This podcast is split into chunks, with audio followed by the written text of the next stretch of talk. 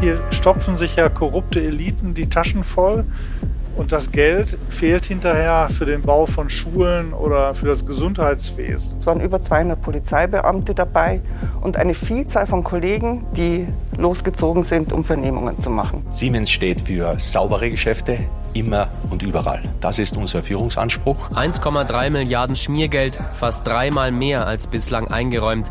Die internen Überprüfungen brachten einiges ans Licht. Ich möchte nicht wissen, wie viele Millionen da noch auftauchen. Organisiertes Verbrechen.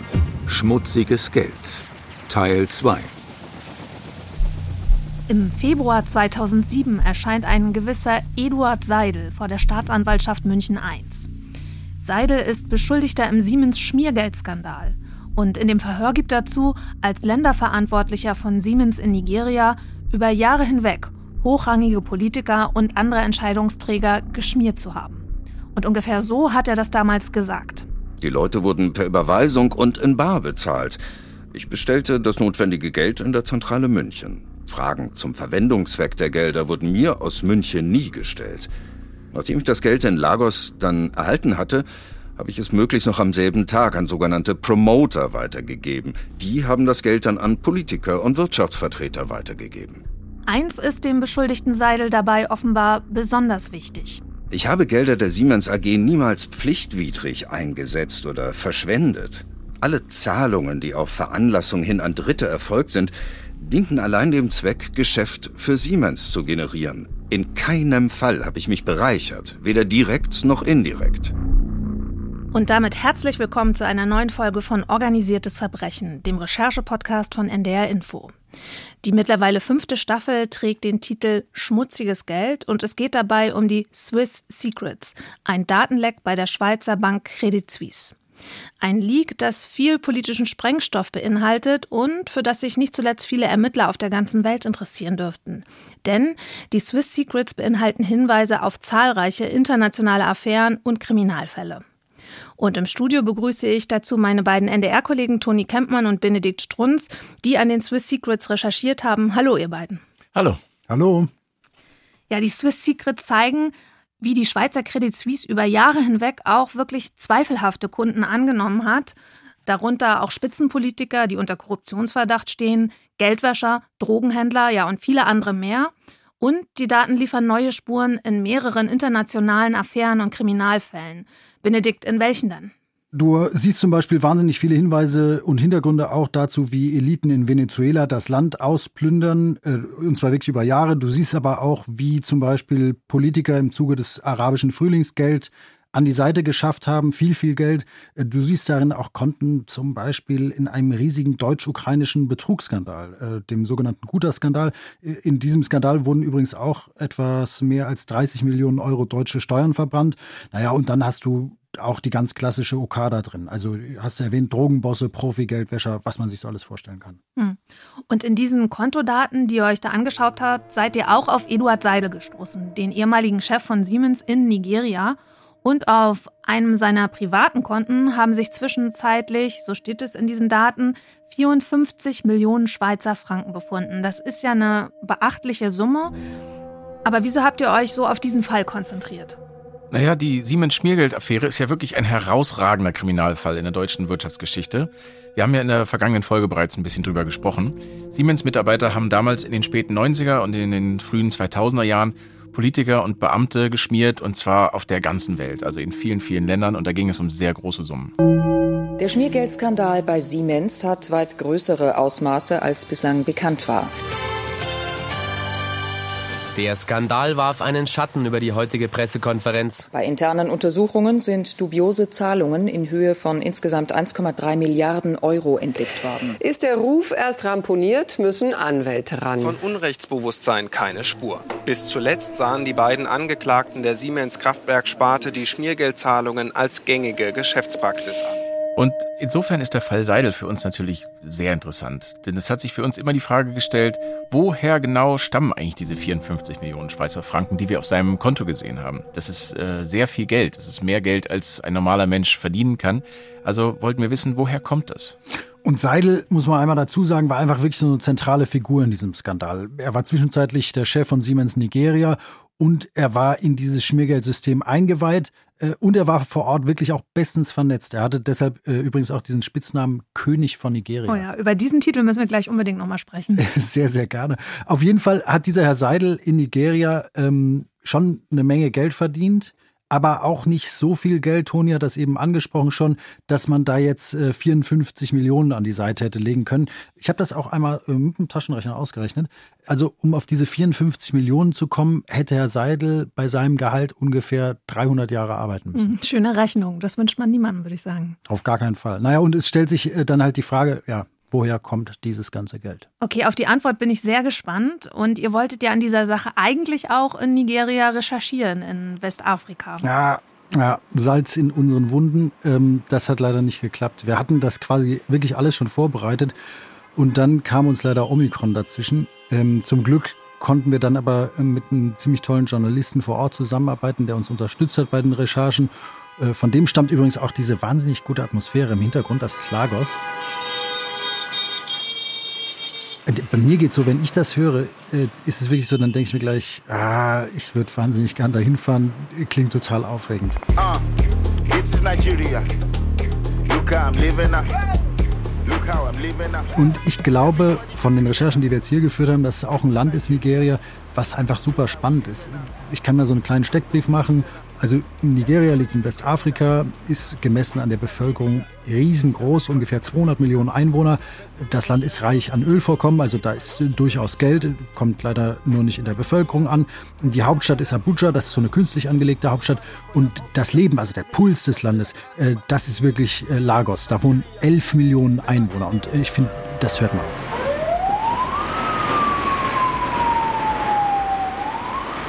Das Land muss auch kulturell total interessant sein. In Lagos gibt es zum Beispiel eine sehr aktive Filmszene, die auch für Afrika sehr bedeutend ist. Und dann gibt es auch noch eine sehr dynamische Musikszene.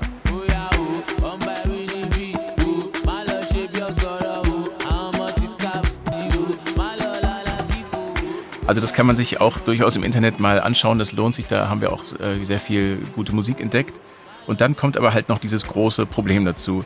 Nigeria ist einfach wahnsinnig kriminell. Und zwar auf ganz unterschiedlichen Ebenen. Da gibt es zum einen so der, der, politische Terror, so wie Boko Haram im Norden oder militante Widerstandsgruppen im Niger-Delta, kriminelle Bruderschaften, die teilweise auch bis nach Europa ihre Aktivitäten entfalten und so weiter. Aber dann gibt es einfach auch auf der Straße Alltagskriminalität. Also es gibt eine hohe Gefahr, ausgeraubt äh, oder als Westler auch entführt zu werden. Also zumindest in manchen Gegenden. Wir sind da auch vor bestimmten Einfallstraßen gewarnt worden und so weiter. Das ist schon ein schwieriges Pflaster für Journalisten. Aber ihr habt ja von hier aus recherchiert, auch gegen euren Willen. Aber trotzdem, wie, wie muss man sich das vorstellen, die Recherche von hier aus? Es war so ein bisschen skurril, weil du hast dann wirklich teilweise so ganz alte Dokumente, 20, 30 Jahre her, alte Dokumente gelesen, ähm, bist auf Namen gestoßen von Quellen, die dir was sagen können und hast dann da einfach angerufen in Nigeria. Und dann war es am Anfang immer so, ähm, ja, wer sind Sie, was wollen wir Sie? Und dann äh, musstest du erst mal sehr, sehr lang erklären, ähm, was du eigentlich willst. Und ich kann aber dazu sagen, es war dann einfach ganz häufig extrem nett mit den Leuten zu sprechen. Also ich habe jetzt sehr, sehr viele Einladungen äh, in Nigeria mit Leuten Bier zu trinken. Also wenn Omikron vorbei ist, genau, ab nach Nigeria. Vielleicht, nach Nigeria. Okay, lasst uns nochmal zurückkommen zu Eduard Seidel, von dem wir ja schon am Anfang gesprochen haben, Toni. Ja, wir können uns hier nochmal in seine berufliche Vita nochmal reinversetzen. Also Seidel geht Anfang der 80er Jahre 1981 nach Nigeria, gemeinsam mit seiner Frau. Also man muss sich den, glaube ich, so relativ als korrekten Siemensianer vorstellen. Dunkle Haare, gescheitelt, bisschen kräftiger, hat noch einen leicht osteuropäischen Akzent, weil er in Osteuropa geboren wurde. Gebügeltes Hemd, äh, die wenigen Bilder, die wir haben von ihm, die zeigen so einen sehr aufgeräumten Siemens-Mitarbeiter, wie man sich vorstellt. Und der kommt also nach Westafrika mit seinem Sakko 95 Prozent Luftfeuchtigkeit, 28 Grad Celsius und die Leute, mit denen wir gesprochen haben aus seinem beruflichen Umfeld, beschreiben ihn als eher autoritär, als ein Chef, der auch als Chef auftritt. Und der aber anscheinend auch wirklich gut ist in dem, was er macht, der Verbindung knüpft vor Ort und der innerhalb von kürzester Zeit diese Telekommunikationssparte von Siemens nach vorne bringt und Aufträge ranholt und, so wie uns die Leute sagen, wirklich bald jeden kennt, den man kennen muss im Land. Und wenn du dir jetzt Nigeria in dieser Zeit vorstellst, muss man dazu sagen, das war einfach eine knallharte Militärdiktatur. Also in den 80er und 90er Jahren löste quasi ein Staatsstreich den anderen ab. Äh, der wahrscheinlich bekannteste Diktator war Sani Abacha, der kam dann 93 an die Macht. Naja, und das war wirklich so ein Prototyp eines Militärdiktators. General Sani Abacha. Also ich habe mir den auch im Internet angeguckt, so ein Video von ihm, wie er gerade verkündet, hören wir, glaube ich, auch gleich, wie alle demokratische Mitbestimmung untersagt wird. Der sieht da für mich ganz schön jung aus für das, was er getan hat, aber er war ein richtiger Diktator, oder? Ja, also wahrscheinlich auch ziemlich charismatisch, sonst hätte es ja wahrscheinlich auch nicht so geklappt. Aber man muss einfach dazu sagen, wahnsinnig skrupellos, super brutal, äh, also bis zu Folter und Mord an politischen Gegnern und so weiter. Im Netz findet man auch noch ein paar nigerianische Dokumentationen über Abacha, ziemlich spannend. The interim national government is hereby dissolved. The national and state assemblies are also dissolved. Ja, also als Seidel nach Nigeria kommt, da ist das Land wirklich ein hartes Pflaster mit einer schwer zu durchschauenden politischen Kaste auf der einen Seite. Auf der anderen Seite boten sich halt riesige wirtschaftliche Chancen. Das hat es auch für Siemens so attraktiv gemacht. Das Geschäft mit Erdöl nahm Fahrt auf und warf viel Geld ab, die Bevölkerung wuchs. Und das bedeutete eben, da entstanden auf einmal Riesenmärkte mit großen Nachfragen und es gab einen großen Nachholbedarf an Infrastruktur. Also das heißt, das Land braucht ganz simpel Häuser, Straßen, Brücken und dann natürlich auch ein stabiles Telefonnetz. Dann äh, kommt auf einmal Mobiltelekommunikation. Also ganz, ganz viel Gründe für Siemens, da aktiv zu werden.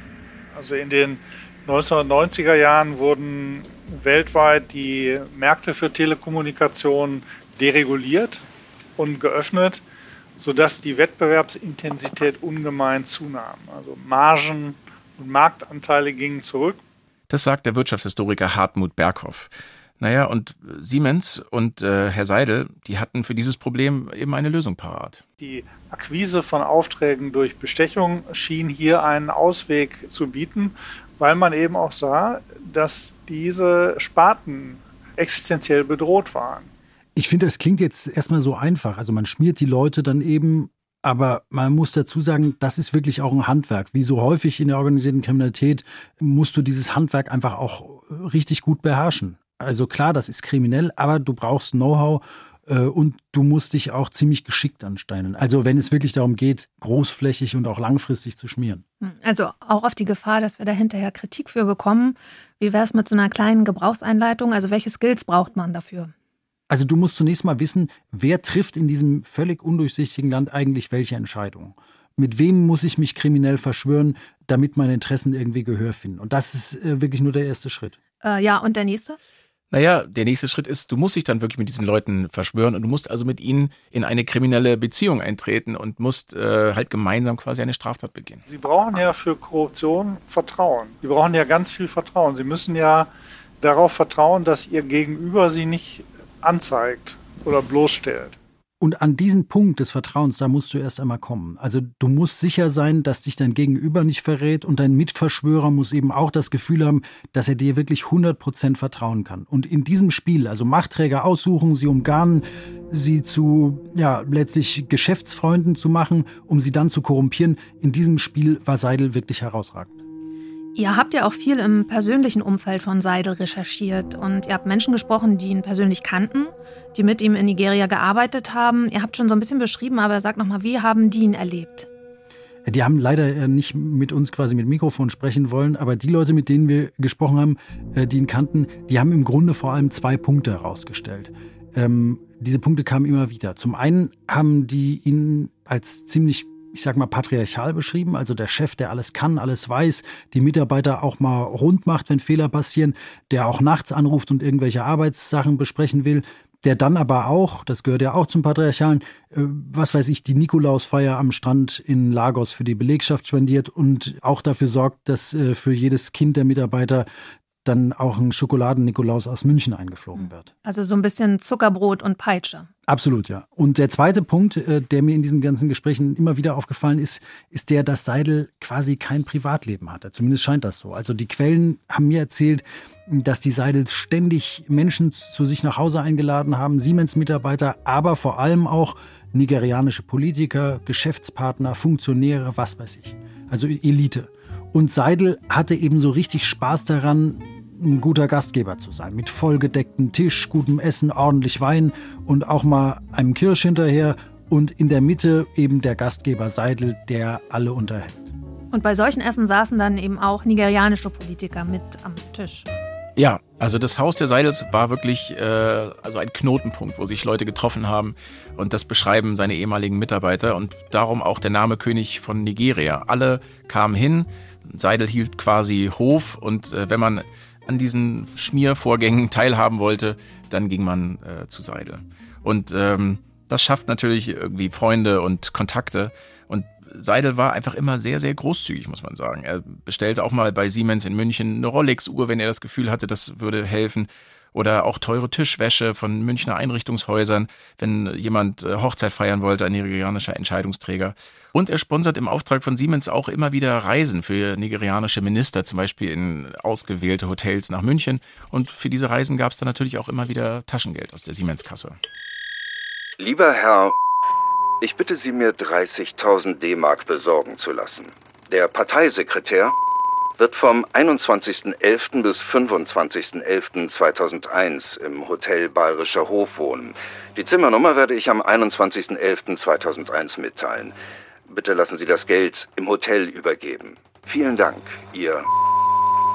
Ich glaube, eine Sache muss man auch der Fairness halber noch sagen. Ähm, so wie Seidel das gemacht hat, das wurde in Nigeria von vielen Geschäftspartnern auch so erwartet. Wir wissen auch, dass Siemens nicht die einzige Firma ist, die geschmiert hat in dem Land. Von nigerianischer Seite wurde uns immer wieder erzählt, so eine Art Erwartungshaltung, dass man auch ausgehalten wird von den westlichen Konzernen, dass man auch Geschenke bekommt, dass so die Türen auch geöffnet werden. Und äh, Herr Seidel musste da also das Spiel nicht neu erfinden, aber er spielte es ganz besonders gut. The day I met him, als ich Seidel das erste Mal traf, fiel mir etwas an ihm auf. Ich hatte das Gefühl, dass er rücksichtslos ist. Er tauchte einfach ständig bei uns auf. Das ist Titi Omoetu, äh, der früher bei dem staatlichen nigerianischen Telekommunikationsunternehmen gearbeitet hat. Dieses Unternehmen Nitel hieß es, war für Siemens natürlich extrem wichtig, äh, dass äh, die großen Aufträge ausgeschrieben hat. Und Herrn Omoetu haben wir in einer ziemlich aufwendigen Recherche ausfindig machen können, denn er hat damals vor 30 Jahren die Angebote von Dienstleistern geprüft und bewertet, die sich auf diese Aufträge eben beworben haben. Was weiß ich, eine Telefonleitung soll von Abuja nach Lagos gebaut werden und auf diesen Auftrag haben sich dann drei Firmen beworben und Omo Eto hat dann eben diese Angebote bewertet und da war eben fast immer auch ein Angebot von Siemens mit dabei.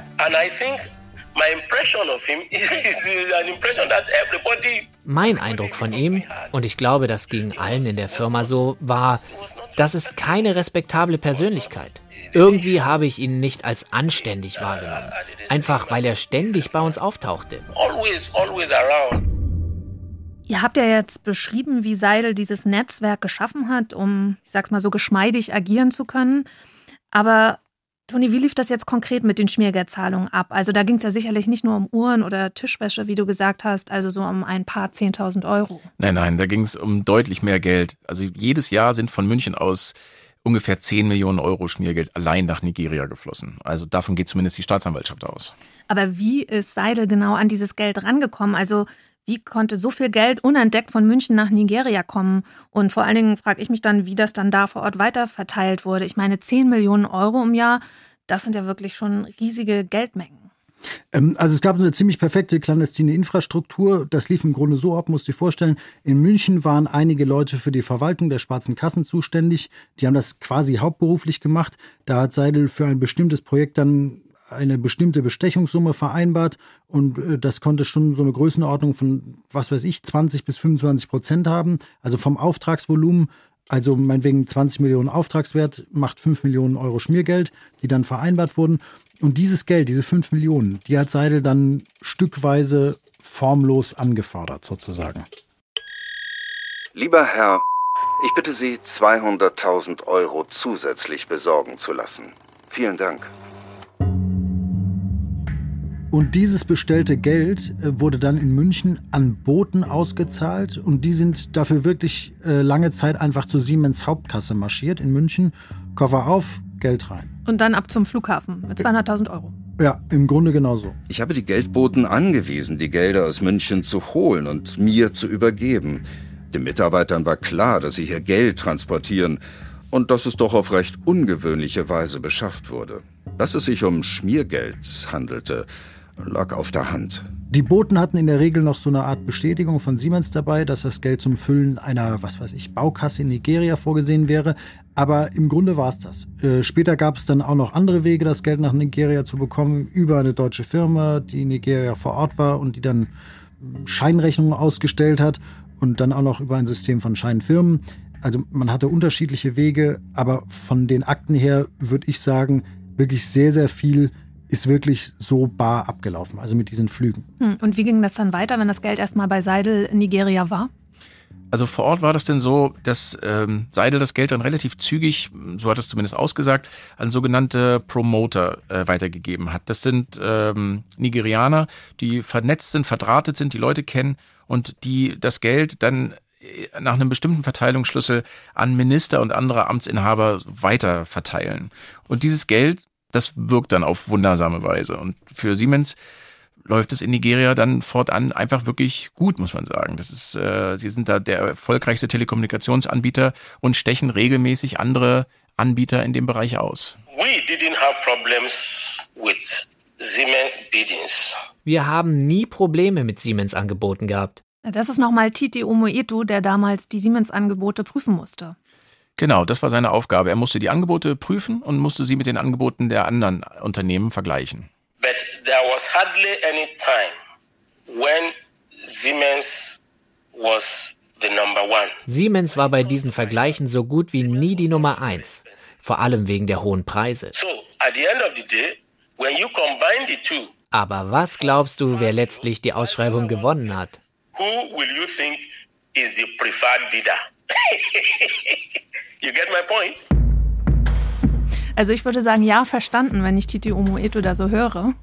Ja, und in der Konsequenz muss man sagen, dass Siemens äh, auf diese Weise einfach sehr erfolgreich in Nigeria war und sehr viele Verträge gewonnen hat.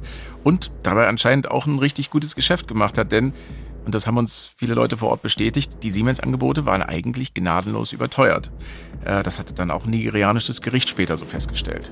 Gut, aber lasst uns doch jetzt bitte nochmal über dieses Konto sprechen von Eduard Seidel, das ihr in den Swiss Secrets gefunden habt. Mehrere Millionen Schweizer Franken lagen da drauf. Kurze Erinnerung, ein Schweizer Frank ist knapp ein Euro.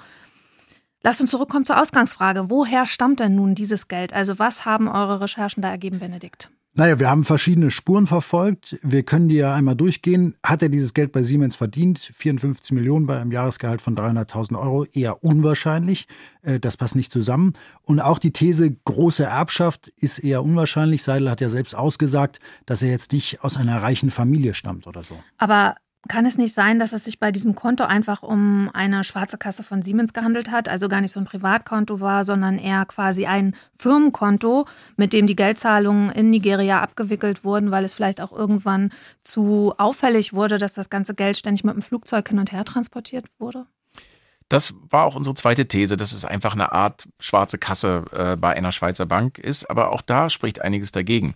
Denn äh, wie wir in den Unterlagen sehen, hatte Seidel dieses Konto nicht alleine, sondern auch seine Frau war als zeichnungsberechtigt eingetragen. Und das wäre für ein Firmenkonto von Siemens schon eher ungewöhnlich, dass man seine Ehefrau noch mit dazu schreibt. Und wir haben Siemens dann auch gefragt und haben gesagt, ist das vielleicht euer Konto? Und Siemens hat uns geantwortet, dieses Konto kennen wir nicht, damit haben wir nichts zu tun. Hm, aber wenn Seidel so ein super Geschäftsmann ist, kann es nicht auch sein, dass er doch einfach noch irgendein anderes Business in Nigeria aufgemacht hat, also parallel zu seiner Arbeit? Ich weiß nicht, wenn ich das so sage, klingt es vielleicht auch eher unplausibel, dass man eben als Chef von einer Siemens-Auslandsvertretung mal eben so nebenbei 54 Millionen Euro verdienen kann. Ja, aber das haben wir uns auch angeschaut, ob er nebenbei einfach noch freiberuflich etwas dazu verdient hat. Und äh, in der Tat haben wir im Firmenregister äh, von Nigeria, haben wir in Lagos eine Firma gefunden, die auf den Namen Eduard Seidel registriert war, die Communication Equipment and Consultancy Limited in der Broad Street in Lagos. Und wir haben unseren Kollegen gebeten, unseren nigerianischen Kollegen, da einmal hinzugehen zu der Adresse.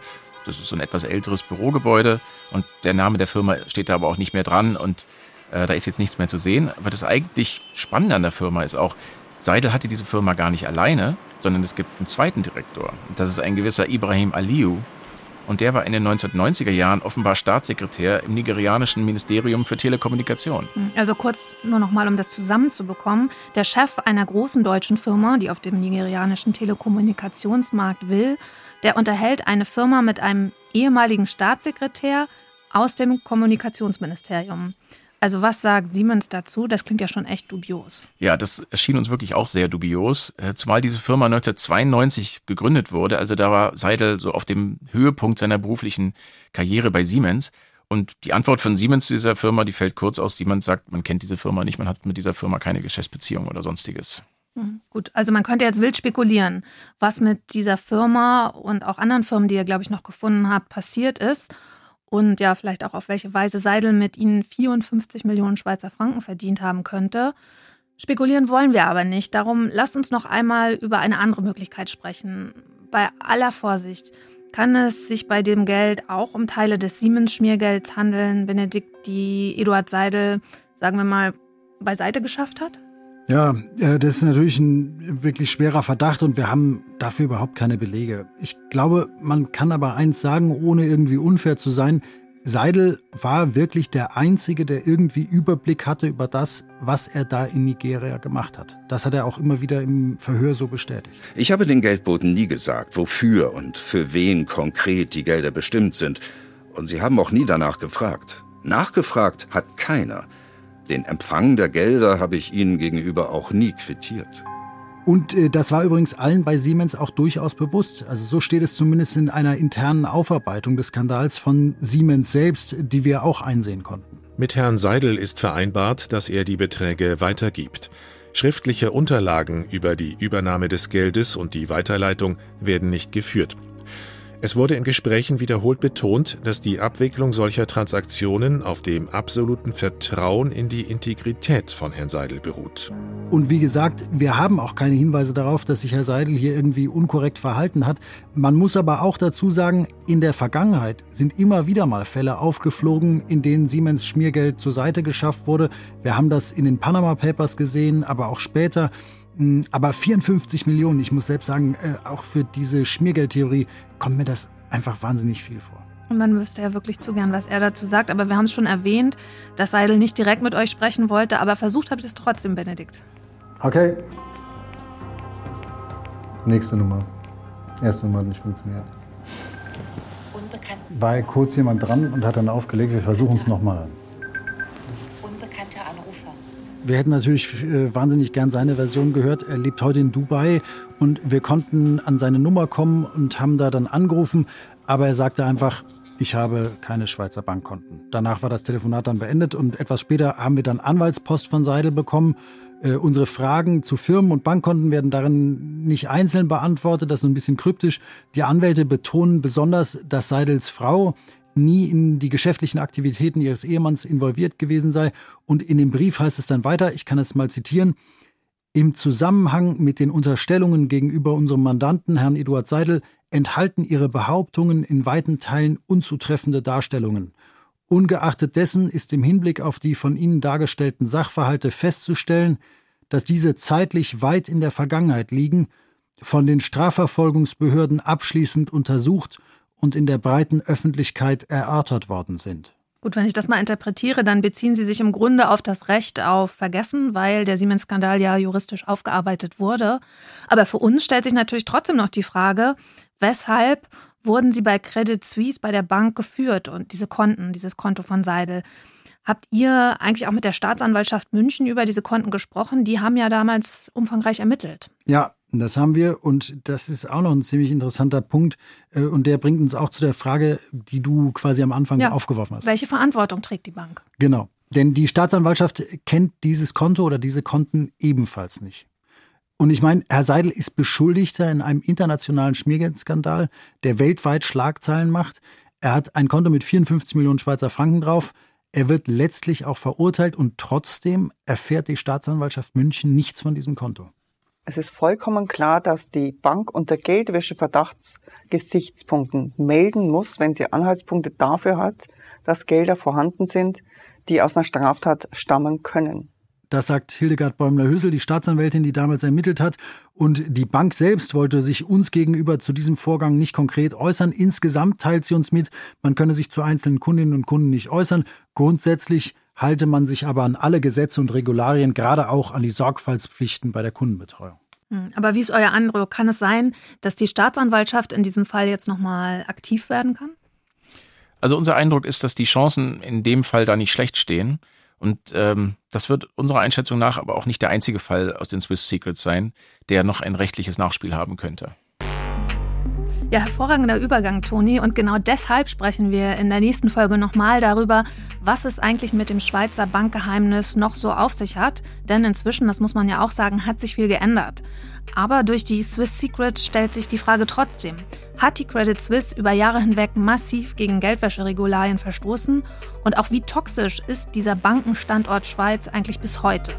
Ja, und dann erfahrt ihr auch, was das Ganze mit diesem Türsteher hier zu tun hat. Ich versuche immer schon vorher zu gucken, also wenn die ankommen, möglichst äh, lange vorher möchte ich die sehen und dann versuche ich den Kunden kennenzulernen. Genau. Ja, das ist Hussam, auf den könnt ihr euch schon mal freuen, ein Freund von Benedikt. Vielleicht erzählt er uns dann auch, wo er den kennengelernt hat. Klaro mache ich auf jeden Fall. Alles klar, wir bleiben gespannt. Für heute sagen wir erstmal Tschüss, wie man hier in Hamburg sagt. Ich verabschiede Benedikt Strunz und Toni Kempmann. Vielen Dank euch beiden. Ich bin Lena Gürtler, macht's gut. Tschüss. Tschüss.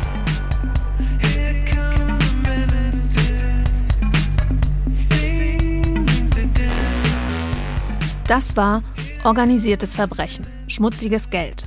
Ein Podcast von NDR Info. Autor Benedikt Strunz. Redaktion Lena Gürtler. Regie Hanna Brünjes.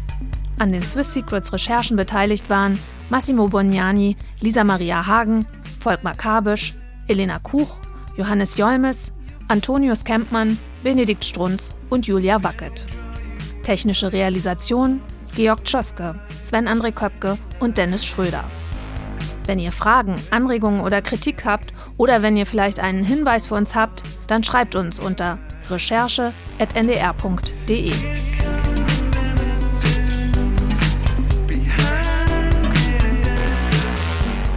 Und wenn euch unser Podcast gefallen hat, in der ARD Audiothek, der Audio-App der ARD, gibt es noch viel mehr Recherchen von unserem investigativen Team, wo es um schmutzige Geschäfte in großen deutschen Konzernen geht.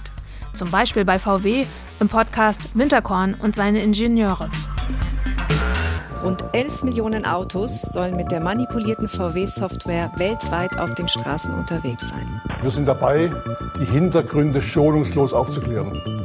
Das Wort kriminelle Strukturen, das höre ich sehr ungern. Ich gebe zu, unsere Techniker haben an einer Stelle einen Fehler gemacht.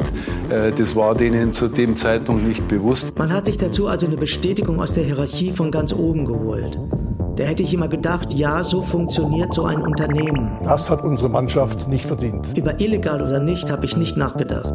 Wir wollen dabei ausdrücklich festhalten, dass Herr Winterkorn keine Kenntnis hatte von der Manipulation von Abgaswerten. Winterkorn hat mich angerufen. Da habe ich ihm erklärt, dass wir betrogen haben. Winterkorn und seine Ingenieure. Was geschah wirklich beim Dieselskandal?